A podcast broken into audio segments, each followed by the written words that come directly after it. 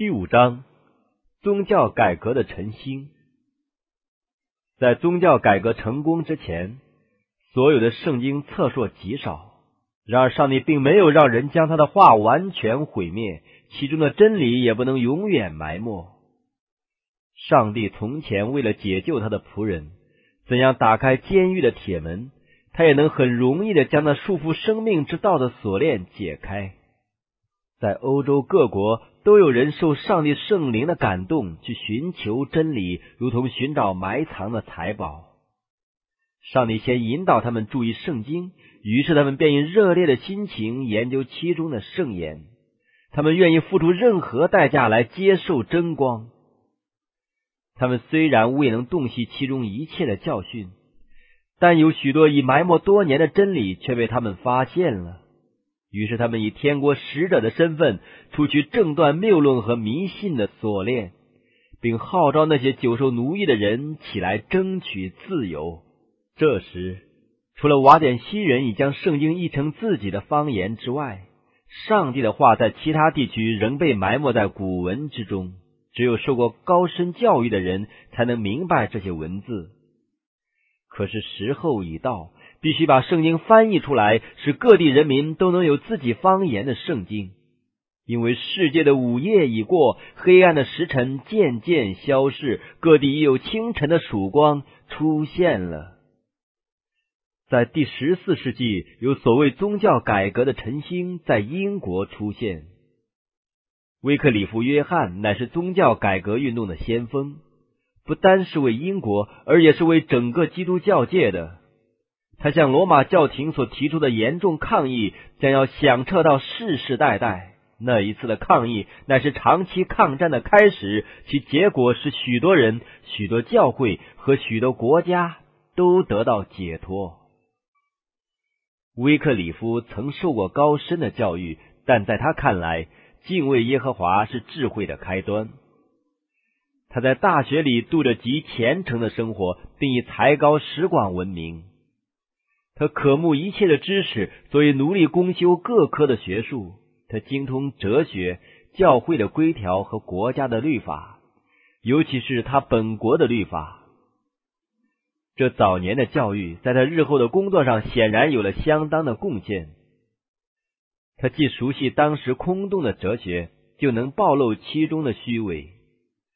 他对国家和教会的法令既有研究。就为争取政治和宗教自由的战争有了准备。他一方面能运用圣经的武器，同时也受了学校的训练，并熟悉一般学者所用的策略。他卓越的天才和渊博的学问，使敌人和友人都尊敬他。他的门人见他站在国家学者的前列，也引以为畏。他的敌人也未能轻视宗教改革运动，说他的首脑人物是软弱无知的。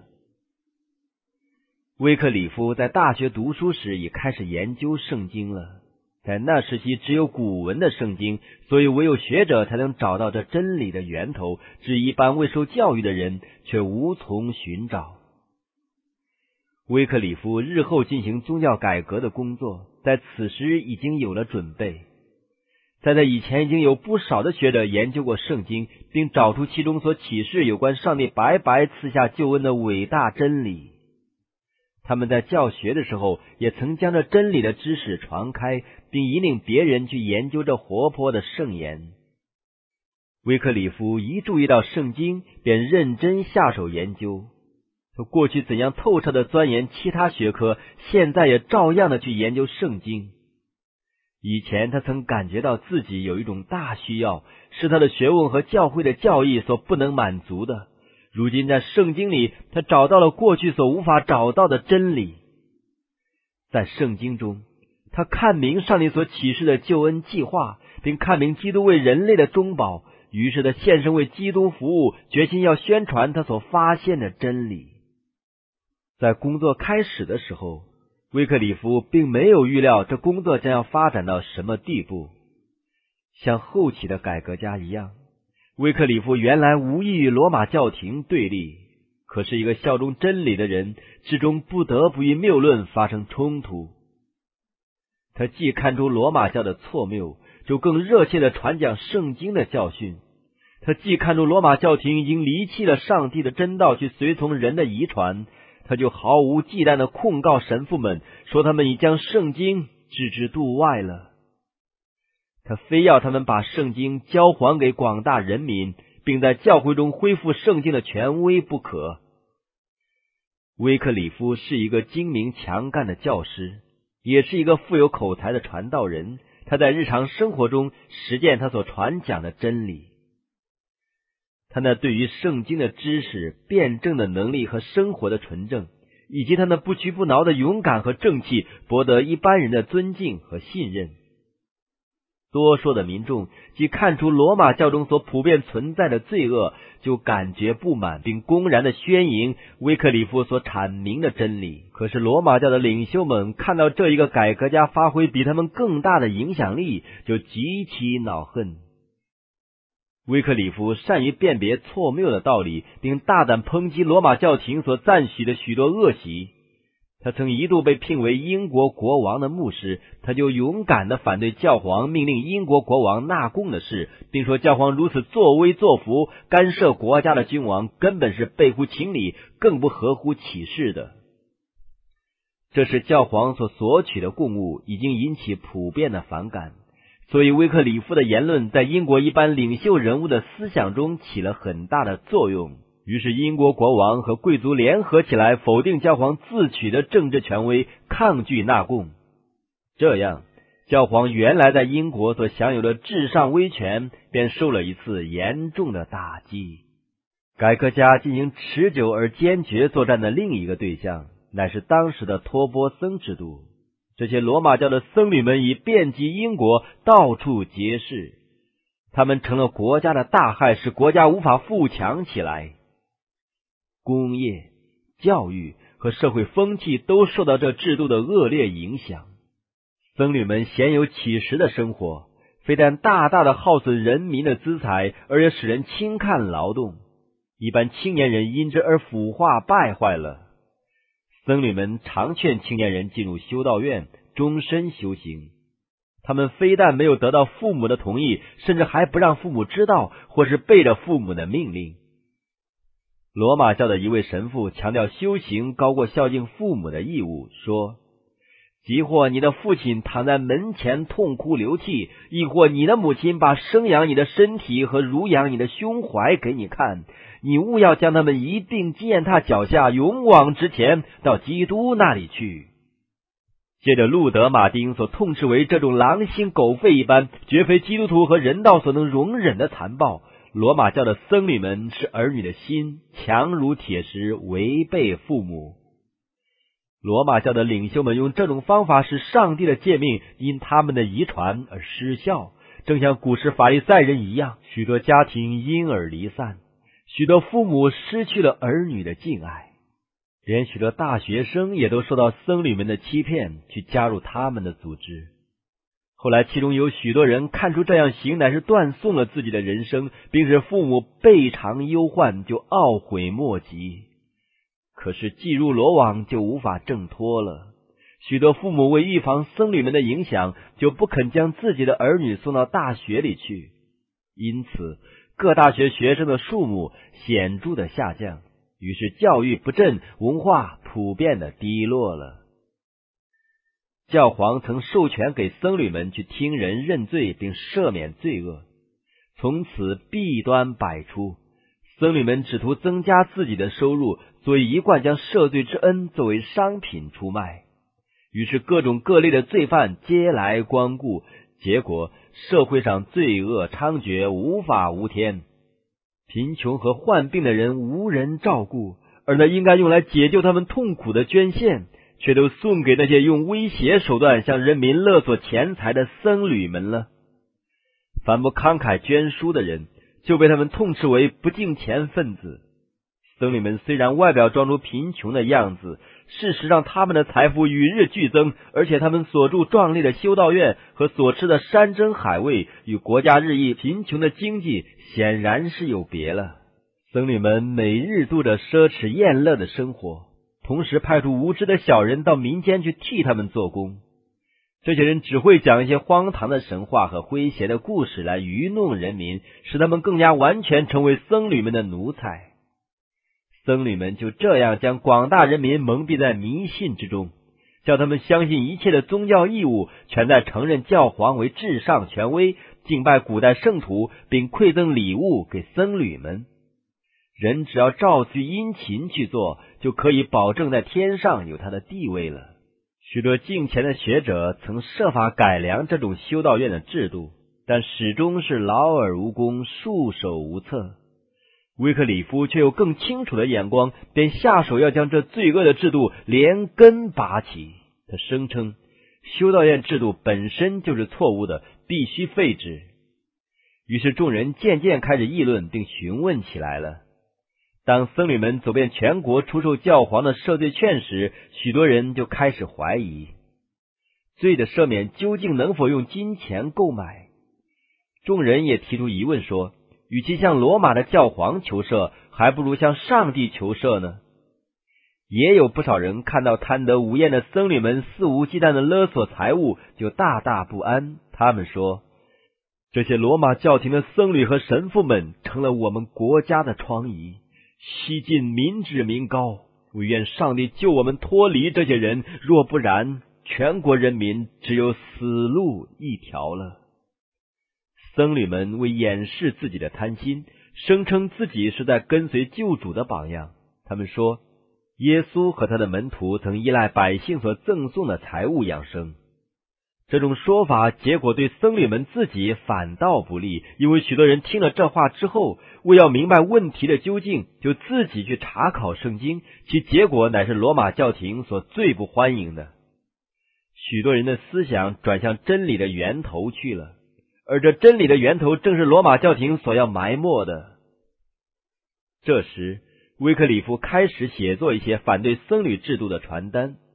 他主要的目的还不是想和他们进行争辩，乃是要使众人注意到圣经和启示圣经的上帝。他声称，教皇所有赦罪或开除教籍的权柄，并不比普通的神父大，而且除非一个人先招致上帝的定罪，则开除教籍之举是不能成立的。威克里夫用这种最有效的方法去推翻教皇所铸成的属灵和属世的庞大组织。在这种组织里，有千万人的身体和心灵受到捆绑。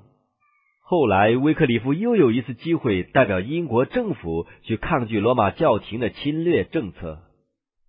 他受任为英国大使，在荷兰与教皇的使节会商凡两年之久。他在那里接触了从法国、意大利和西班牙来的宗教人士，都有机会观察到罗马教廷的内幕，并看到许多在英国所看不到的事。他所经历的，对他晚年的工作有很大的帮助。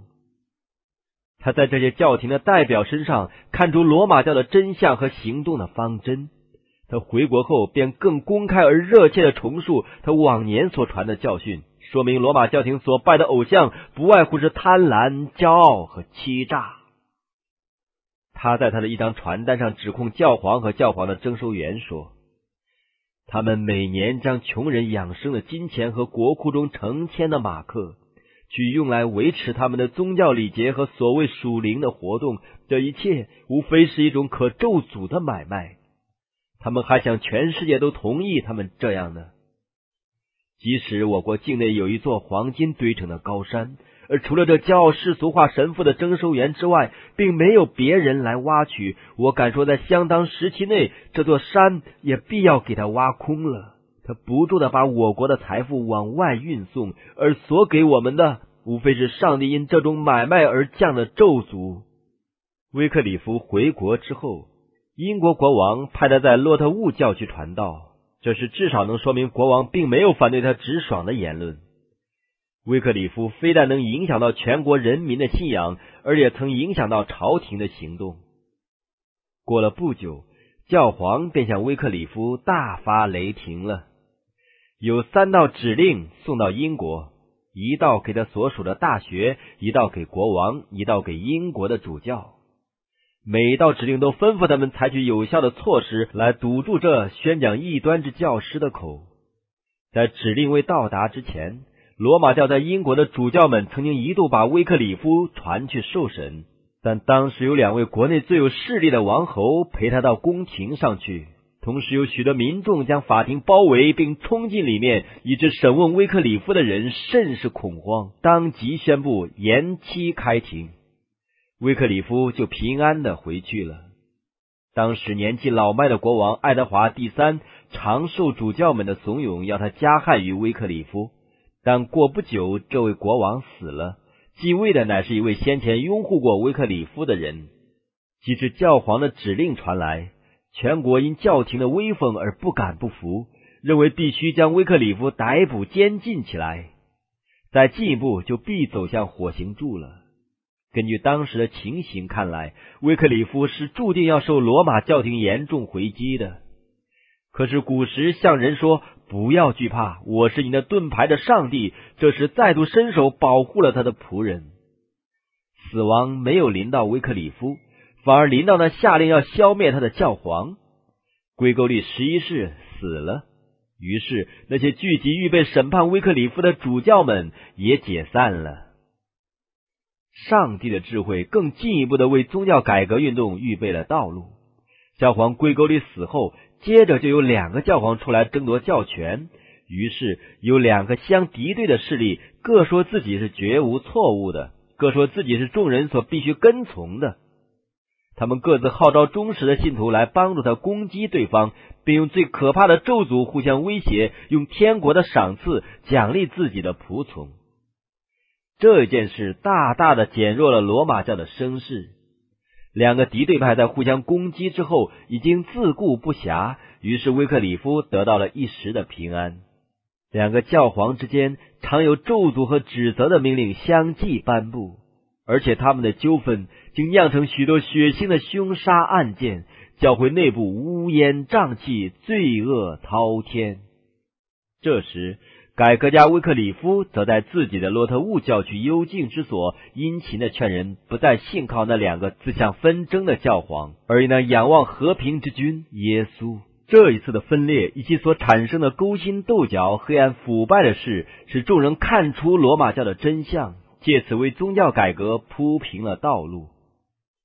威克里夫写了一个传单，题目是“两个教皇的分裂”。他叫众人考虑一下，这两个教皇互相控告为敌基督者，二人所讲的可能都是确实的。他说：“上帝现在不再容许恶魔附在一个教皇身上，所以把它分成两个，叫人奉基督的名可以更容易的胜过他们。”威克里夫效法他的主耶稣，将福音传给贫穷的人。他在洛特乌教区的穷人家中将真光传开，而还不以此自满，却决心将这光传到英国的每一角落。为达到这目的起见，他组织了一班传道人，他们是淳朴、虔诚、热爱真理者。他们喜爱将真理传开，过于喜爱一切。他们走遍全国，在各市场、大都市的街道上和农村中教训人。他们找到年老的、患病的、贫穷的，将上帝恩惠的喜信讲给他们听。威克里夫曾任牛津大学神学教授，常在大学的礼堂中讲道。他忠心的将真理传讲给他门下的学生，以致他们称他为福音博士。然而，他一生最大的工作乃是将圣经译成英文，在圣经的真理及其意义的一篇文章中。他表示自己译经的决心，为要使英国的每一个人都能用自己的语文读到上帝奇妙的作为。可是威克里夫的工作突然终止了。他虽然还不满六十岁，但因不住的工作研究，又加上敌人的攻击，终至精疲力尽、积劳成疾。他的病状极为严重，僧侣们闻之大为庆幸。他们想，他现在一定会为他过去危害教会的行为懊悔了，于是赶到他的病房去听他悔罪。四个僧侣教团各派代表一人，会同四位政府官员来到威克里夫的榻前，以为他快要断气了。他们对他说：“死亡快要临到你了，勿要觉悟自己的错误，并当着我们将你破坏我们的言论全部收回。”这位改革家静听他们说话之后，便请伺候他的人扶他起坐，然后定睛望着那些等待他反悔的人，用常使他们站立的那坚稳而有力的声音向他们说：“我是不会死的，却要活下去，再控诉僧侣们的罪恶。”僧侣们惊异羞愧的狼狈而去。威克里夫的话果然实现了。他从病榻起来之后，终于将最有利于反抗罗马教廷的武器交在他的同胞手里，把圣经交给他们。这经就是上帝命定为解救世人、光照世人，并将福音传给他们的媒介。为完成这一工作起见，威克里夫必须先克服许多极大的障碍。那时他年老多病，知道自己至多只有几年的工作时间了。他看出他所必遭的反对，但他想起上帝的应许，就刚强壮胆、无所畏惧的向前迈进。好在他的智力强健、经验丰富，上帝过去保护并锻炼他，也正是为这一项重大的工作。于是，正当举世骚乱不安之际，威克里夫在洛特务教区却不顾外面所起的风云，专心致力于他所拣选的工作。最后大功告成，第一本英文圣经译本问世了，上帝的圣言终于向英国展开。这时，不管是监狱或者是火刑，这位改革家都无所惧怕了，因为他已将永不熄灭的火光交给英国人民。借此，他以打断迷信与罪恶的捆锁，解救并提高他本国的声望。在这一点上，他所成就的比任何战场上的胜利还多。那时，印刷术尚未发明，所以要发行圣经，必须用手抄的方法慢慢誊写。那时，众人对圣经极其羡慕。虽然有很多的人自愿从事抄写，但仍供不应求。那些富有经济能力的人都想购买全部圣经，其他的人只买的一部分。往往有几家人联合订购一本，这样威克里夫的圣经很快的在民间找到销路了。威克里夫既凭公理讲话，众人就对自己服从教皇的教条觉悟其非了。他宣讲了改正教教义的特点，就是因信基督而得救。和唯有圣经是绝无错误的真理权威。他所派出去的传道人将圣经和他的作品普及各处，以致接受这新信仰的人即达英国人数的一半。圣经的出现使教会当局大费周章。这样一来，他们所必须对付的力量比对付威克里夫个人大得多了。这个力量是他们的武器所无法抵抗的。这时，英国还没有立法禁止圣经，因为这时圣经还没有译成民间通行的方言。后来，禁止圣经的律法终于制定并严厉的执行了，但在未颁布之前，神父们虽然设法反对发行圣经的机会，还是存在的。过不久，罗马教的首领们又设法要堵塞威克里夫的口，他先后受审三次，但每次敌人都不得逞。首先，罗马教的僧正会宣布威克里夫的作品是叛教的文字。随后，僧侣们赢得当时年轻的国王理查第二的赞同，使他颁布谕旨，监禁一切信从威克里夫教义的人。威克里夫立即上诉于英国议院，他毫无忌惮的当着众议员控告罗马教廷，并要求对罗马教所赞许的诸多弊端进行改革。他有力的抨击罗马教廷僭越权限和腐化败坏的行为，他的敌人当场张皇失措，无法应对。当初他的许多朋友和赞助者曾被迫服从上级，所以教会当局确信威克里夫本人既衰老又孤立，他必向国王和教皇的双重权威低头。可是结果，罗马教的首领们反而惨遭挫败。英国议院听了威克里夫动人的诉词，便废除了那一道逼迫改正教的谕旨，威克里夫的自由也就恢复了。威克里夫第三次受审，乃是在全国教会最高权威的审判案前。这机构绝不能同情任何异端的。这次罗马教廷以为自己必能胜利了，而改革家的工作也必然停止。如果他们真能达到目的，威克里夫就必被迫否定自己的教训，不然就必从审判厅一直走向火刑场去了。可是威克里夫没有收回他的言论，他不肯做一个口是心非的人，他勇敢的坚持自己的教义，并反驳了敌人的控告。他一时忘记了自己和自己的地位以及当时的场合，却把听众带到上帝的审判台前，并把他们那似是而非的理论和欺骗人的虚言放在真理的天平上衡量一下。那是在场的众人感觉到圣灵的能力，上帝使众人听得目瞪口呆，他们似乎没有能力离开他们的座位。威克里夫的话好像是上帝的利剑，穿透他们的心。他将人所加在他身上叛教的罪名，反而有力的加在他们头上了。他质问他们说：“你们怎敢散布你们错谬的道理？怎敢拿上帝的恩典作为生财之道？”最后他说：“你们所反抗的对象是谁呢？是一个行将就木的老人吗？不是。”你们所抗拒的乃是真理，这真理比你们强，而且终必战胜你们。维克里夫说了这话，便退出会场，也没有人敢阻止他。威克里夫的工作行将结束了，他多年高举的真理旗帜，这时快要从他手里落下来了。可是他还要为福音做一次见证，他将要在悖谬的道理的中心堡垒将真理传开。威克里夫竟被传到罗马教皇的审判案前受审。这个机构曾多次流了圣徒的血，他对于在罗马所必遭的危险是可以预料的，但他决心要去受审。无奈他身体忽然瘫痪了，无法启程前往。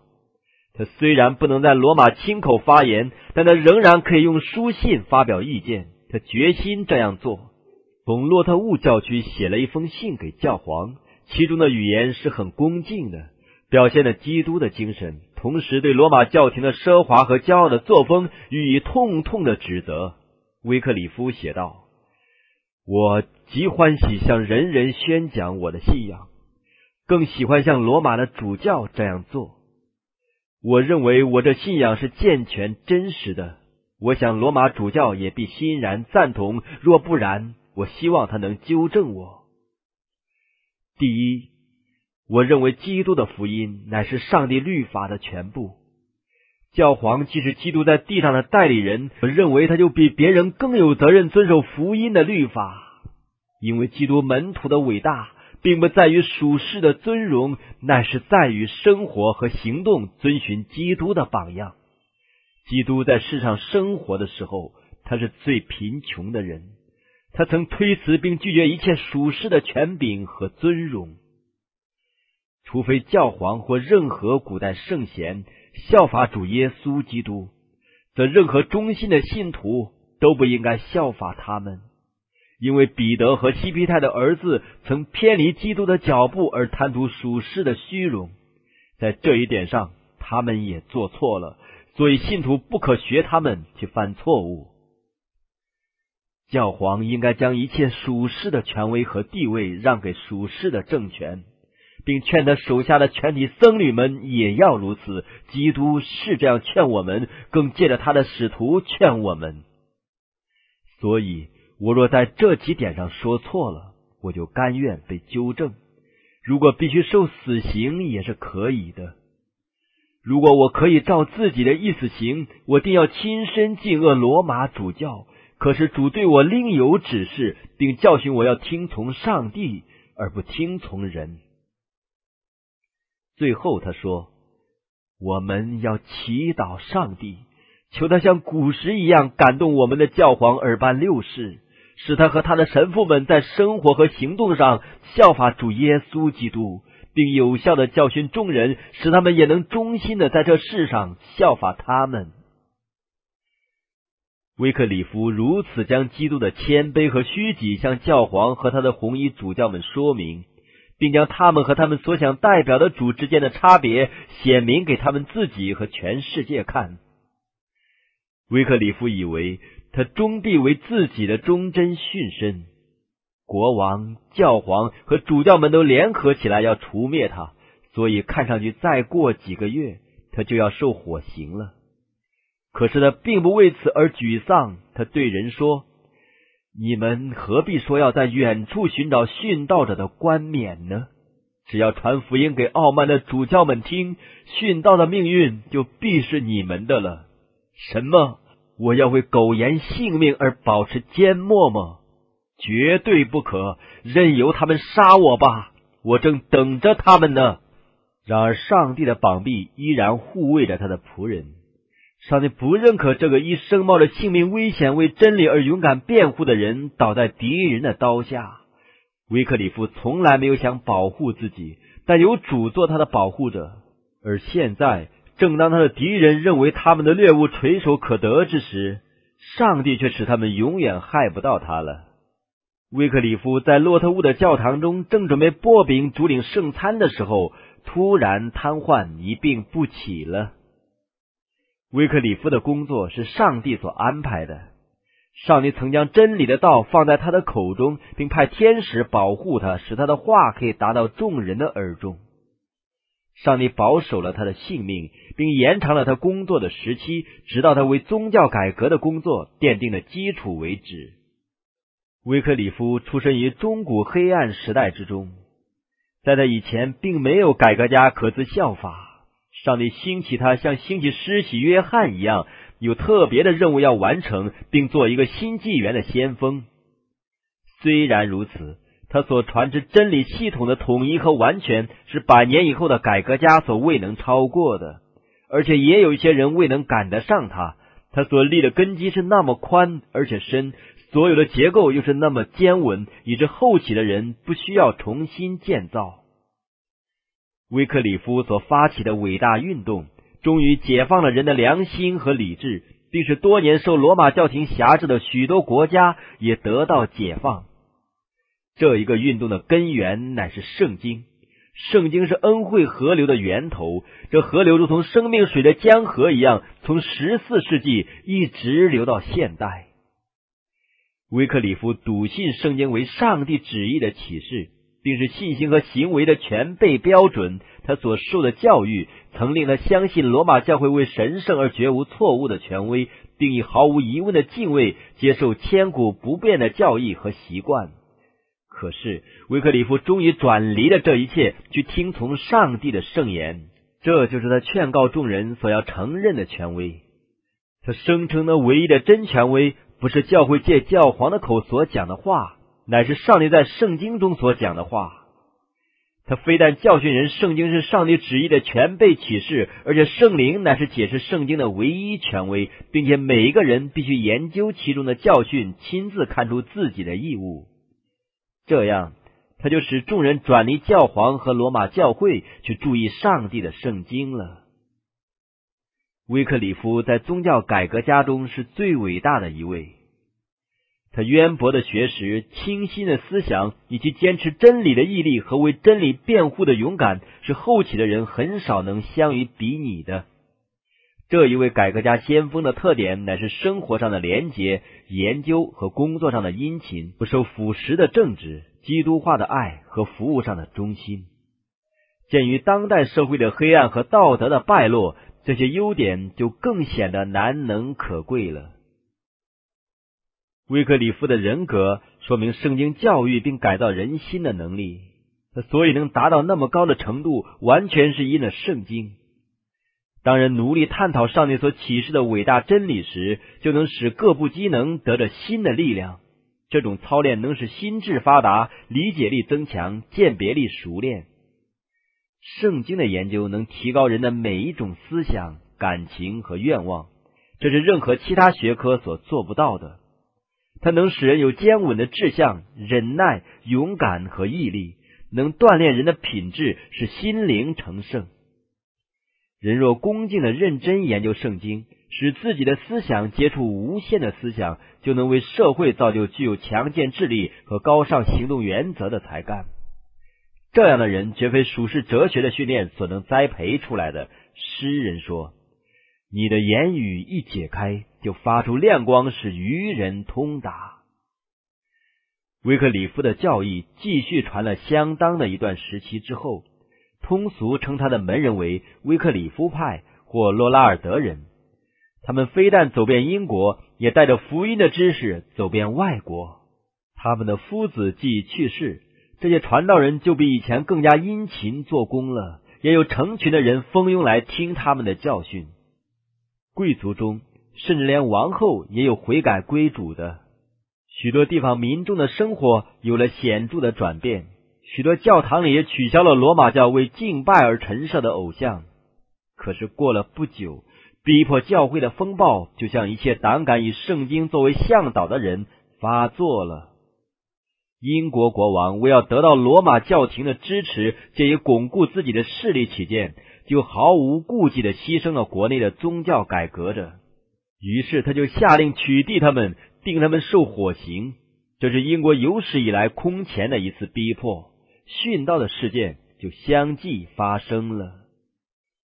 真理的辩护人既不能受法律的保护，又为敌人所苦害，只得向万军之主上诉呼求了。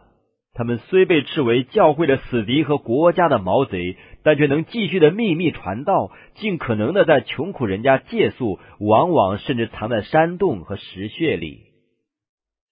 逼迫虽然剧烈，但教徒仍不断的向当时普遍存在的腐败信仰提出沉着、虔诚、恳挚和忍耐的抗议。当代的基督徒对真理虽然只有局部的认识，可是他们热爱上帝的道，并乐于遵行，所以也忍耐的为真理受苦。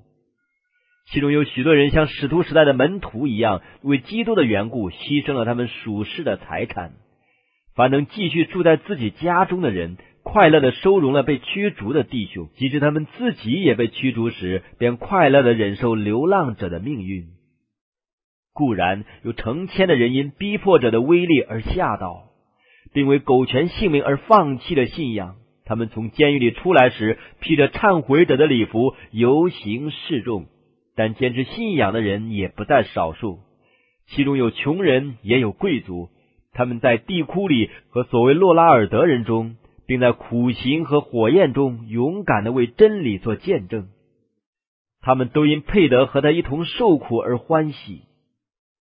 罗马教的首领们未能当威克里夫在世的时候将事办得称心，即使他死了以后，他们还不满意。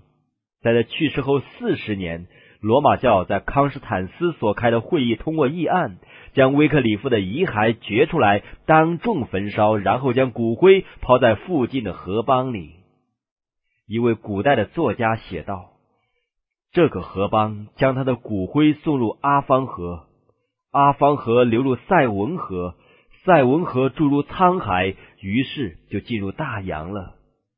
如此，威克里夫的骨灰象征他的教义，现在已经撒布到全世界。”他的敌人这样向他泄愤，可是没有想到他们这种恶毒的行为有了多么深远的意义。